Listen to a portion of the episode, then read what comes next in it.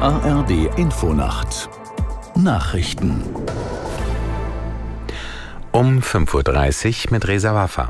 Der französische Präsident Macron schließt den Einsatz von westlichen Bodentruppen in der Ukraine nicht aus. Das machte er nach einer internationalen Ukraine-Konferenz in Paris deutlich, an der mehr als 20 Staats- und Regierungschefs teilgenommen hatten. Aus der Nachrichtenredaktion Petra Mittermeier. Bei den Gesprächen habe es keinen Konsens zum Einsatz von Bodentruppen in der Ukraine gegeben, aber es dürfe nichts ausgeschlossen werden, sagte Macron in Paris.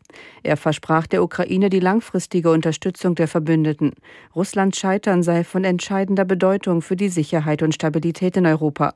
Macron kündigte außerdem eine neue Koalition für die Lieferung von Mittel- und Langstreckenraketen an die Ukraine an. Welche Länder sich in welcher Form daran beteiligen, ließ er offen. US-Präsident Biden hat sich zu einer möglichen Feuerpause zwischen Israel und der islamistischen Hamas optimistisch gezeigt. Er hoffe auf einen erfolgreichen Abschluss der Verhandlungen bis Montag, sagte Biden in New York.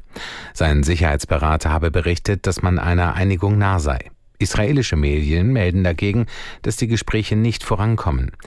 Die US-Regierung verhandelt seit Wochen über eine erneute Feuerpause, die unter anderem die Freilassung aller Geiseln ermöglichen soll. Auch Ägypten und Katar vermitteln. Eigentümer von selbstgenutzten Einfamilienhäusern können ab heute Förderanträge für den Heizungstausch stellen. Unterstützt wird der Austausch alter fossiler Heizungen gegen klimafreundliche Anlagen mit einem Zuschuss von mindestens 30 Prozent. Fördermittel gibt es zum Beispiel für den Einbau einer Wärmepumpe oder einer Biomasseheizung. Zunächst sind Anträge möglich für alle, die in ihrem eigenen Einfamilienhaus wohnen. Im Laufe des Jahres können dann auch Eigentümer von Mehrfamilienhäusern und vermieteten Wohnungen Anträge stellen. Das Europaparlament stimmt heute über ein Gesetz zur Renaturierung ab. Eine Mehrheit für den eigentlich ausverhandelten Text ist wegen Bedenken in den Reihen der konservativen EVP-Fraktion nicht sicher. Aus Straßburg Thomas Spiekhofen. Die Städte sollen wieder grüner werden, die Moore wieder feuchter, die Meere, Flüsse und Wälder wieder näher an ihren natürlichen Zustand herangeführt werden. So will es das Renaturierungsgesetz, das Gesetz zur Wiederherstellung der Natur, auf das sich EU-Kommission, Parlament und Regierungen im November vergangenen Jahres geeinigt haben.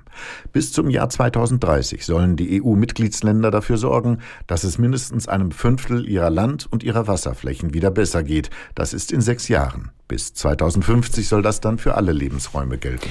Das Wetter in Deutschland tagsüber von Südwesten bis in den Osten und nach Vorpommern dicht bewölkt und stellenweise etwas Regen, sonst gelegentlich auch etwas Sonne. 4 Grad auf Rügen bis 12 Grad in Passau. Die weiteren Aussichten am Mittwoch gebietsweise etwas Regen bei 4 bis 11 Grad und am Donnerstag 8 bis 15 Grad. Das waren die Nachrichten.